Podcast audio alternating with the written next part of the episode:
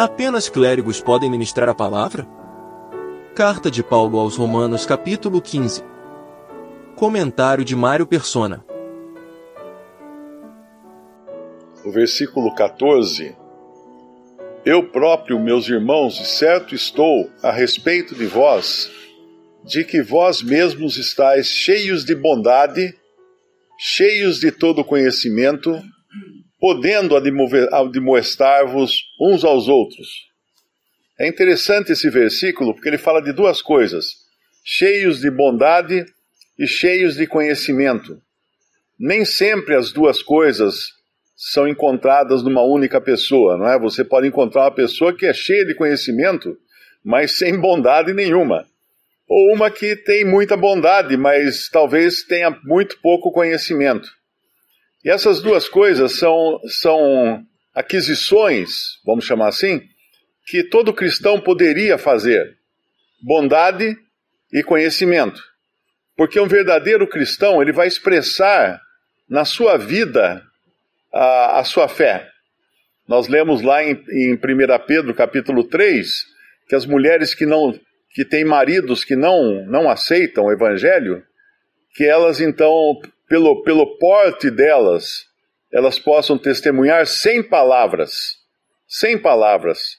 Eu lembro até o alemão uma vez falou assim: prega o evangelho e se precisar, use palavras, né? E, e é interessante, porque é isso mesmo. Nós, nós pregamos o evangelho com a nossa vida, nós pregamos o evangelho com as palavras, mas também a bondade é consequência de uma pessoa convertida a Cristo. Às vezes não, né? Porque tem pessoas que são muito boas uh, no mundo e, e não necessariamente convertidas a Cristo. Mas entre os cristãos, um sinal para se observar é se há bondade na vida da pessoa. Se há amor, porque as cartas de João no final vão falar da, do amor como uma, uma evidência de uma verdadeira conversão. Então, uma, uma, verdadeira, um verdadeiro convertido, ele tem horror ao pecado e ele ama seus irmãos. E ele tem bondade, porque aqui ele fala, Paulo fala, vós mesmos estáis cheios de bondade e cheios de todo conhecimento. Eu hoje, hoje eu recebi um vídeo tão bonito no, no Twitter, tem uma, uma jovem, ela está assim debaixo de uma marquise, né, e chovendo, e ela não tem guarda-chuva, e ela está olhando a chuva, talvez esperando passar a chuva, Aí ela decide caminhar na chuva mesmo. E sai caminhando apressada, aí ela chega na rua, na esquina, ela atravessa a rua. Quando ela chega no meio da rua, ela repara que tem uma velhinha parada na, na, na calçada, não conseguindo atravessar a rua por causa das poças d'água. Ela volta do meio da rua e vai lá, dá o braço para a velhinha, e aí devagarinho, aquele passo de velhinho, né? Vai atravessando devagar até o outro lado da rua, aí ela continua de novo no seu passo de jovem. Ela teve que voltar a sua capacidade para a capacidade de uma pessoa idosa para ajudar a velhinha a atravessar a rua, né? A, a, a, é o que a gente fala, né? A, a, velha história de, de ajudar a velhinha a atravessar a rua, né? É, é proverbial essa, essa, essa questão. Hã? A boa ação, né? Aí eu até mandei para o meu, meu neto, mandei para o Luke, falei, Luke, quando você for procurar uma esposa, descubra quem é essa menina. descubra quem é essa menina. Porque essa é a pessoa realmente que, que deve dar o exemplo. O cristão deveria ser assim, não é? O cristão não deve ser aquele primeiro eu. Não, ele deve sim sempre observar as necessidades e aí tentar suprir as necessidades, tentar ajudar cheios de bondade, cheios de todo o conhecimento. E mais um ponto que ele, que ele coloca aqui, que é o seguinte: podendo admoestar-vos uns aos outros. Isso aqui é importante em nossos dias, porque dentro do mundo religioso, só pode admoestar uns aos outros os que têm uma patente, os que têm um título, os que têm uma faculdade de teologia, os que têm autoridade para isso, né? Mas todo cristão capacitado agora pelo conhecimento da palavra de Deus e por, pela habitação do Espírito Santo, ele pode admoestar, ele pode ministrar uns aos outros também. Não existe clero. Não existe um clero dentro do, do cristianismo bíblico, não é? O clero foi inventado, não, não tem nada a ver com. Então, muitas vezes a pessoa uh, se, se omite, falando agora de alguém no mundo religioso cristão, dentro do, do arraial, dentro da grande casa do cristianismo, ela pode se sentir uh, incapacitada até de falar do evangelho para alguém. Ah, não, quem fala do evangelho é o pastor. Tem que ir lá falar com o pastor, ele que, ele que prega o evangelho. Ah, quem é de moesta é o pastor, ele que de moesta. Não, não, outros não podem fazer isso. Uh, eu, já, eu já escutei isso quando era recém-convertido de um, de, um, de um pastor, um obreiro, né? Ele falou assim: quanto, quanto, quando eu tentei explicar para ele o lugar da mulher na igreja, ele falou assim: quantos anos você tem de convertido? Eu falei: ah, eu tenho um ano e pouco. e você quer ensinar para mim que tenho mais de 30 anos de convertido? Então, esse é o espírito do mundo religioso. Então, só alguém que tem uma bagagem oficial poderia ser um testemunho ou poderia até entender a Bíblia e admoestar e ensinar a Bíblia para outros.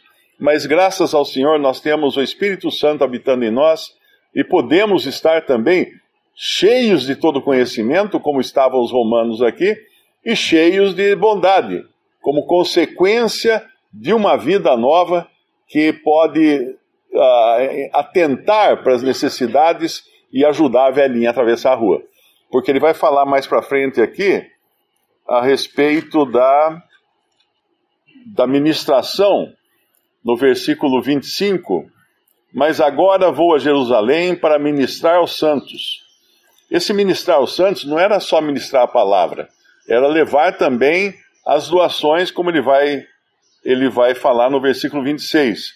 Porque pareceu bem a Macedônia e a Acaia fazerem uma coleta para os pobres dentre os santos que estão em Jerusalém. Isto lhes pareceu bem, como devedores que são para com eles, porque se os gentios foram participantes dos seus bens espirituais, devem também ministrar-lhes os temporais. Isso ele ensina mais na, nas cartas aos Coríntios, a respeito da coleta e também daquele que aquele que que, que é abençoado pela, pelo ministério da palavra, que ele também retribua com aquele que o abençoa. Não lembro exatamente como é que fala o versículo, né? Ele, ele também retribua com seus bens aquele que ele ministrou a palavra. Mas aqui esse ponto também é importante, né? Pareceu bem a Macedônia e a Acaia fazer uma coleta para eu, Paulo, comprar um jato novo para ir visitar as igrejas. Não, não está escrito isso aqui.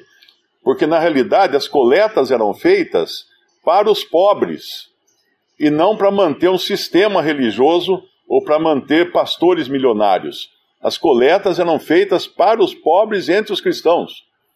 É muito errado pensar em, em coletas. Uh, para começar, não tem dízimo na igreja, né? A igreja não tem a prática do dízimo. Mas é muito errado também pensar em coletas como, seja, como sendo a, mani a, a maneira de se sustentar uma liderança, um clero de sapato de verniz e anel no dedo. Não era para isso que as coletas eram feitas. As coletas eram feitas para as necessidades dos irmãos mais pobres em Jerusalém, que estão em Jerusalém, porque Jerusalém, no começo do cristianismo, foi uma das assembleias mais afetadas pela perseguição dos próprios judeus, que evidentemente odiavam de ver os seus irmãos judeus, de repente, fazendo parte dessa seita de, de cristãos. Então eles perseguiam. E essa perseguição Deus permitiu, inclusive até Deus permitiu que fosse destruído o templo de Jerusalém, porque muitos cristãos no princípio não entendiam muito bem o que estava acontecendo e continuavam frequentando o templo. Então, o senhor passou a borracha lá, não deixou mais nada.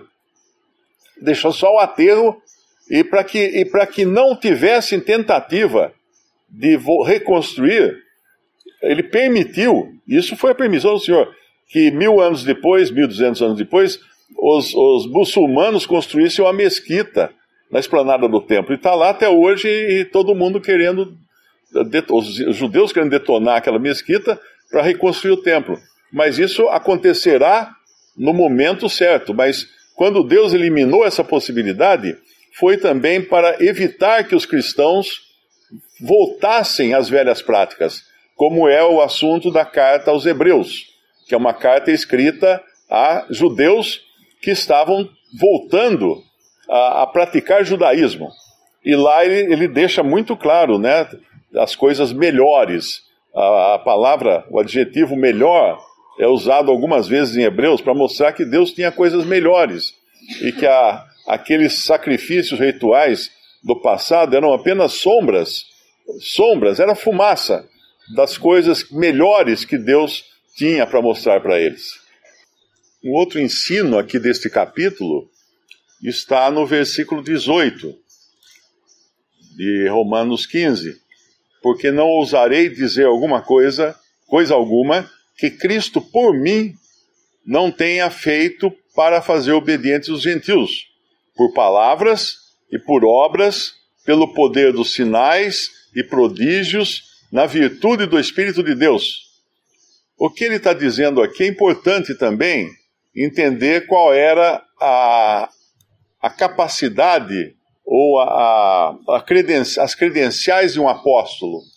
O Senhor tinha dado aos apóstolos uh, poder e dons e capacidades para fazer milagres e fazer sinais e outras coisas. Tem lá também isso em, em Hebreus, capítulo 2, eu creio. Hebreus, capítulo 2, versículo 3. Como escaparemos nós se não atentarmos para uma tão grande salvação, a qual, começando a ser anunciada pelo Senhor, foi-nos depois confirmada pelos que a ouviram, testificando também Deus com eles por sinais e milagres e várias maravilhas e dons do Espírito Santo distribuídos por sua vontade? Na realidade, essa capacitação que o Senhor deu, o Espírito Santo deu aos apóstolos e aqueles primeiros ministros da palavra de Deus era para provar que tudo o que estava acontecendo, que o evangelho que estava sendo pregado, era de Deus. Então, em 1 Coríntios capítulo 1 fala que os judeus buscam sinais e os gregos buscam sabedoria. E ali estavam então os sinais que os judeus buscavam sendo feitos por esses apóstolos.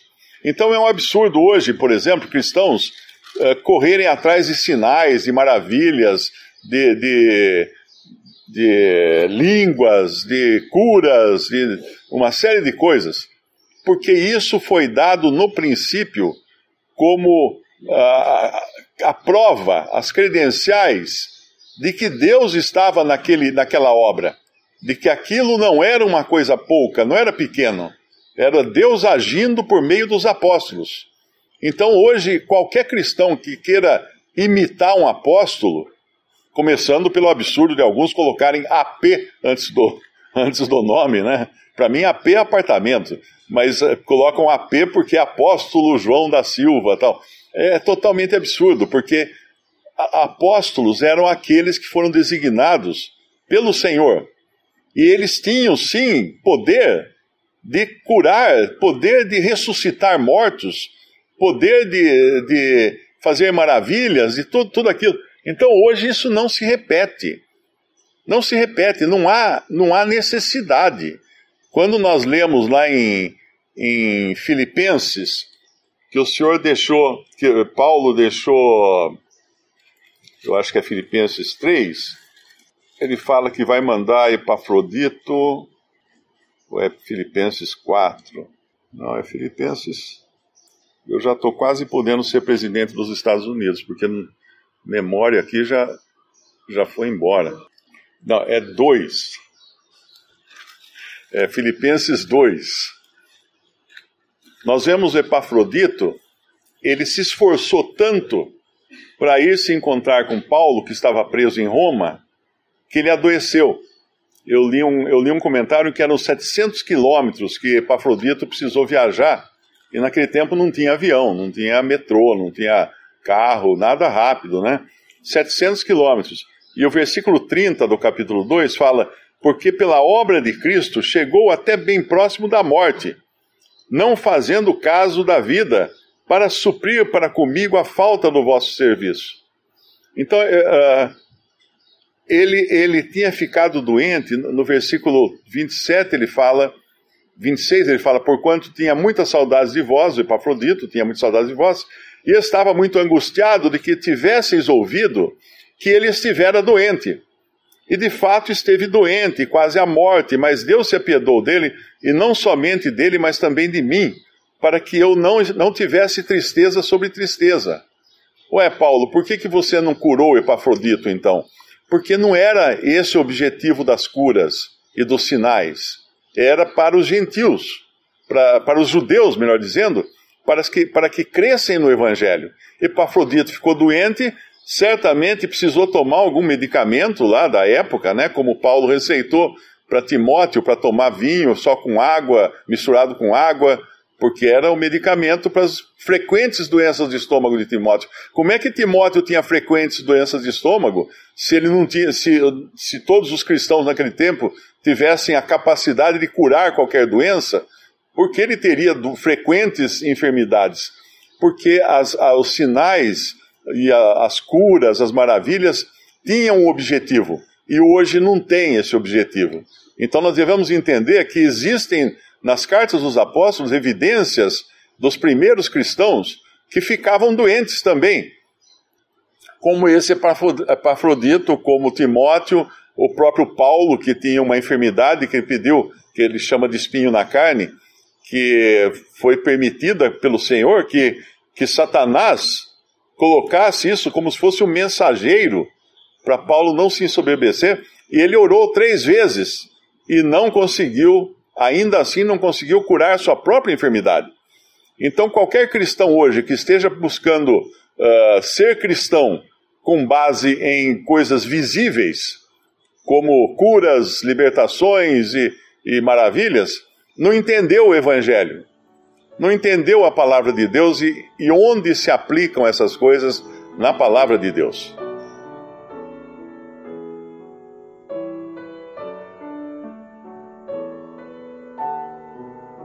Visite respondi.com.br. Visite também 3minutos.net.